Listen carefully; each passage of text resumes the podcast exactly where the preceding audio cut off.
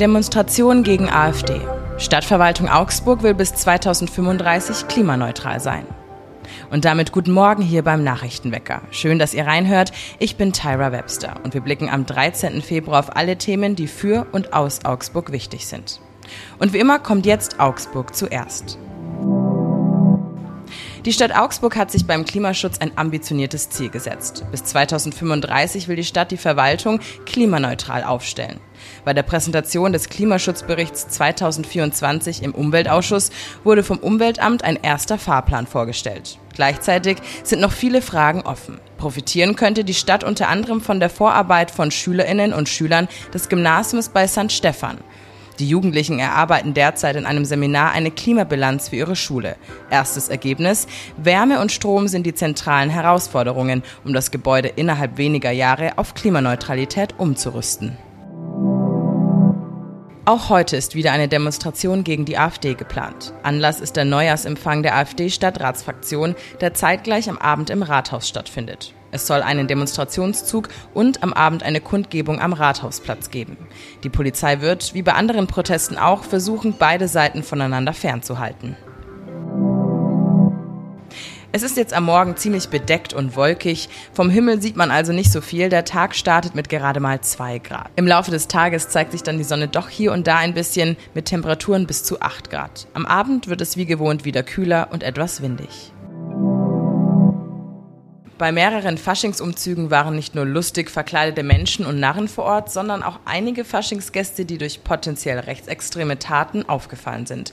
Zum Beispiel in Landsberg am Blech oder in Kempten. Aber auch an manchen Orten in Schwaben war es nicht mehr lustig, sondern ziemlich ernst. Es gab mehrere mögliche volksverhetzende Zwischenfälle. Hass und Hetze nehmen ja insgesamt bundesweit bekanntlich zu. Und meine Kollegin Sarah Ritschel aus der Bayern-Redaktion hat mehr Informationen zu diesen expliziten Faschingsvorfällen. Sarah, was ist denn da genau passiert und wo waren diese negativen Faschingsvorfälle überhaupt? Es gab drei Fälle. Einer war in Kempten. Da ist eine Faschingsgruppe äh, mit beim Umzug gefahren und die hatten ein Schild auf, die, ihrem, auf ihrem Traktor, wo drauf stand, Deutschland macht überall auf die Tor, drum singt die ganze Dschungelschar im Chor. Dann gab es einen Fall in Landsberg, da hat die Landjugend Hohenfurch ein rassistisches Lied gesungen, nämlich den bekannten Song von Gigi D'Agostino, L'amour toujours, haben die umgedichtet und gesungen Deutschland den Deutschen, Ausländer raus. Und es gab vor kurzem auch noch einen Fall im Kreis Neu-Ulm, wo jemand oder ich glaube sogar zwei Männer mehrfach den Hitlergruß gezeigt haben sollen. Und ähm, sind das nur Einzelfälle ähm, oder ist das jetzt schon, sage ich mal, bayernweit ähm, öfters vorgekommen? Also das sind natürlich nur die Fälle, die bekannt geworden sind. Ob es jetzt noch mehr gibt, ist natürlich schwer zu sagen. Und wie gehen denn die offiziellen Behörden, also die Städte oder eben auch die Polizei damit um? Also die Polizei ermittelt in allen drei Fällen. Da werden jetzt zum Beispiel die Leute befragt, die dann verantwortlich waren für die Wagen. Äh, die Städte bzw. die Veranstalter haben sich natürlich schnell distanziert und meinten, dass sie in keinster Weise mit einer rechtsextremen Gesinnung in Verbindung stehen und stehen wollen. Und auch äh, zumindest in, in Kempten und in Hohenfurch, also oder besser gesagt in Landsberg, haben sich auch die Leute, die auf dem jeweiligen Wagen drauf waren, entschuldigt.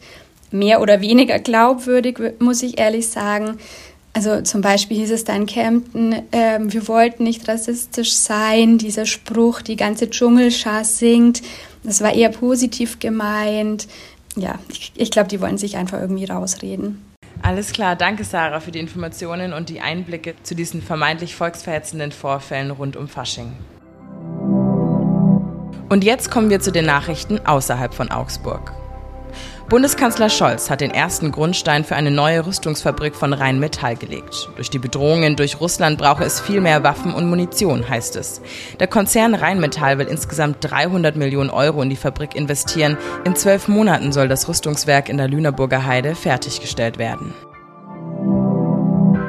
Pendler auf der Strecke zwischen Donauwörth und Nördlingen müssen sich in Zukunft auf Änderungen einstellen. Denn bei der Deutschen Bahn Infrago AG herrscht ein enormer Mangel an Fahrern. Dieser Mangel wirkt sich derart aus, dass es ab April wohl nur noch tagsüber einen Zugverkehr geben wird. Es werden also sehr früh und abends keine Züge mehr fahren. Das könnte monatelang gelten.